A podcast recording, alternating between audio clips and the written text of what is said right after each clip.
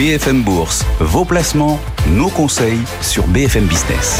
Puis il n'y a pas que la bourse pour investir dans les entreprises, il existe aussi le private equity, le non-coté qui tente à se démocratiser. Frédéric Stollard vient de nous rejoindre pour Altaroc. Bonjour. Bonjour. Bienvenue sur le plateau de BFM Business. Euh, vous promettez au grand public d'accéder, lui aussi, au sein des saints, le private equity. Vous, le qualifiez de private equity d'exception.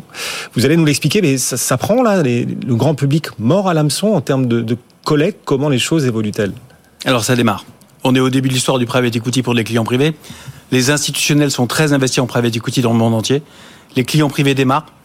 Nous, chez Altaroc, on a collecté sur les 14 derniers mois un peu plus de 600 millions d'euros ce sont des chiffres importants pour le retail. Et ben, ça fait de nous, le, je dirais, le leader, un des leaders européens du private equity instit pour les clients privés. Ok, qu'est-ce qui les attire du coup les clients privés? Ces premiers euh, clients du private equity, ces pionniers dans le grand public de l'investissement dans le non-côté Il y a plusieurs choses, Guillaume. Un, accompagner l'économie réelle. Accompagner les meilleurs ETI, pilotés par les meilleurs managers, financés par les meilleurs fonds, innovantes, performantes, au top de l'ESG, sur tout ce qui est environnement, sociétal, euh, je dirais gouvernance. Ça, c'est important. Accompagner l'économie réelle. Clé. Deuxièmement, la performance. Le private equity moyen en France, sur les 15 années passées, a livré, c'est les chiffres de France Invest tamponnés par Ernst Young, 12,2% de perf moyenne par an pendant 15 ans. Net de frais par rapport à un CAC qui a fait 5,1. Les chiffres datent d'il y a un mois. Donc on est sur 7% de surperf par rapport au marché coté tous les ans. Donc c'est la surperf, c'est clé aussi. Et puis enfin, la faible volatilité. On est sur des fonds qui sont décorrélés des marchés boursiers, en tout cas en partie décorrélés. Donc si je fais simple, on dort mieux avec un portefeuille de produits private equity qu'avec un portefeuille de produits cotés. La bourse a perdu 1% tout à l'heure, vous le commentiez. Le private equity est beaucoup plus lissé. Hmm. Donc ça aussi, ça participe. Oui, parce qu'il est moins liquide aussi, on va en parler dans un instant quand même. Euh, Est-ce que c'est le meilleur moment pour investir dans le private equity? Je vous pose cette question parce qu'on est quand même en phase de ralentissement économique, euh, on a un risque de faillite qui a tendance à quand même augmenter, la fin de certaines aides liées au Covid, qu'il va falloir commencer à rembourser, les PGE, les boucliers tarifaires qui à un moment vont euh, peu à peu finir par, par s'éteindre. Est-ce que pour l'investisseur, c'est vraiment le meilleur timing pour se lancer dans cet univers-là? Alors, je voudrais reprendre un point important. Il n'y a pas vraiment de market timing sur les marchés non cotés. C'est très compliqué pour une raison simple. Un fonds de private equity, il a 10 ans de durée de vie. Il investit pendant 5 ans, il se désengage pendant 5 ans. C'est-à-dire que pendant 5 ans, à hauteur de 20% par an, vous investissez le patrimoine du portefeuille. Donc, quelque part, vous avez, Guillaume, 5 points d'entrée différents et vous aurez 5 points de sortie différents. Hmm. L'avantage par rapport au marché, c'est que là, vos auditeurs, ils ont entendu que les marchés baissaient, peut-être certains s'en inquiètent et vont vendre aujourd'hui.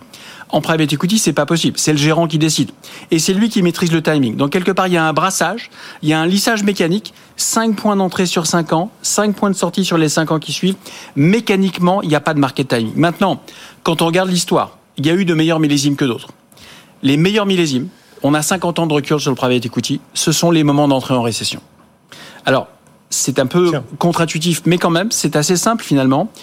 Dans les moments d'entrée en crise, les sociétés performent un peu moins bien, donc les socles de rentabilité qu'on appelle souvent EBITDA dans le monde du LBO baissent, mais surtout le prix auquel l'investisseur financier achète les sociétés, il baisse fortement. Une belle boîte, une belle boîte industrielle, en 2007, qui croissait à 10% par an et qui faisait 10% de marge d'EBITDA, elle valait 12 fois l'EBITDA.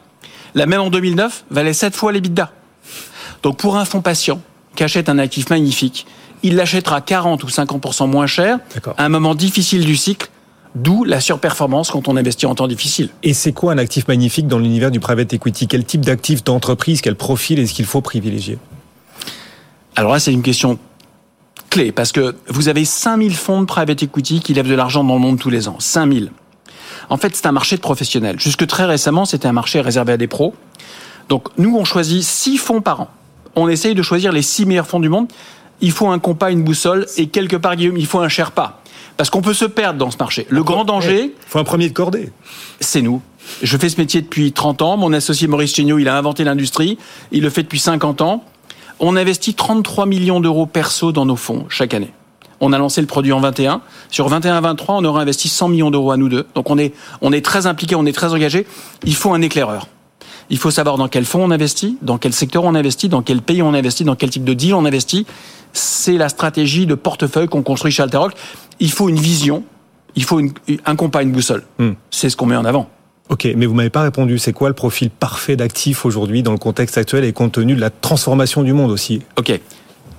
Les plus beaux actifs aujourd'hui, ce sont des éditeurs de logiciels sur le cloud, en mode SaaS, qui vendent des abonnements avec des taux de désabonnement quand le logiciel est, quand le logiciel fournit un produit structurel qu'on appelle mission critical pour le client, c'est des taux de désabonnement extrêmement faibles, c'est un pricing power important. Ce sont des éditeurs de logiciels qui augmentent leur prix de 7 à 8 par an et qui vendent ce qu'on appelle de l'upsell. Ils vous vendent de l'augmentation de performance tous les ans mhm. de 8 à 10 Ça fait que ces boîtes, Guillaume, à ISO client, augmentent leur chiffre d'affaires de 15 à 18 par an à ISO frais fixe. Ce sont les nouvelles rentes digitales de demain. Ça, c'est magnifique. Et l'idée est venir, de venir se greffer sur ce, rendement-là, sur cette performance-là, bien évidemment, et de permettre aux, investisseurs particuliers aussi, au grand public, le de toucher cette classe d'actifs. Mais là, il faut investir dans cette classe d'actifs avec des fonds vraiment très spécialisés. Donc notre job, aller chercher les meilleurs fonds dans le monde qui accompagnent ces boîtes. Et alors, les six meilleurs fonds sur 5000, vous nous disiez. Les six meilleurs fonds sur 5000. Et je voudrais rajouter un point. Ces fonds sont réservés des instituts aujourd'hui. Aujourd'hui, dans ces fonds, vous rentrez pas sur un ticket de moins de 40 millions de dollars. Le challenge d'Altaroc, ah oui. on vous en met 6 pour 100 000 euros, et nous, on agrège, et vous avez un portefeuille qui aurait coûté 250 à 300 millions de dollars à construire, réservé aux plus grands instituts du monde, mm. et à 100 000 euros, vous rentrez dans le portefeuille chez les gérants qui accompagnent ces fonds-là. Vous nous disiez, l'avantage du private equity, c'est que ça permet de donner du sens à son argent. En effet, on investit dans des entreprises, on finance, on nourrit aussi la croissance, les emplois, etc. C'est très ESG. Et en même temps, personnellement, je peux pas m'empêcher de penser que les entreprises cotées en bourse sont très très réglementées. Justement, euh, on court tous les fonds euh, d'investissement dans les entreprises cotées courent après les labels, article 8, article 9. Et je peux pas m'empêcher de penser que certaines entreprises choisissent de ne pas s'introduire en bourse, mais de se financer via le private equity pour échapper à toutes ces toutes ces pressions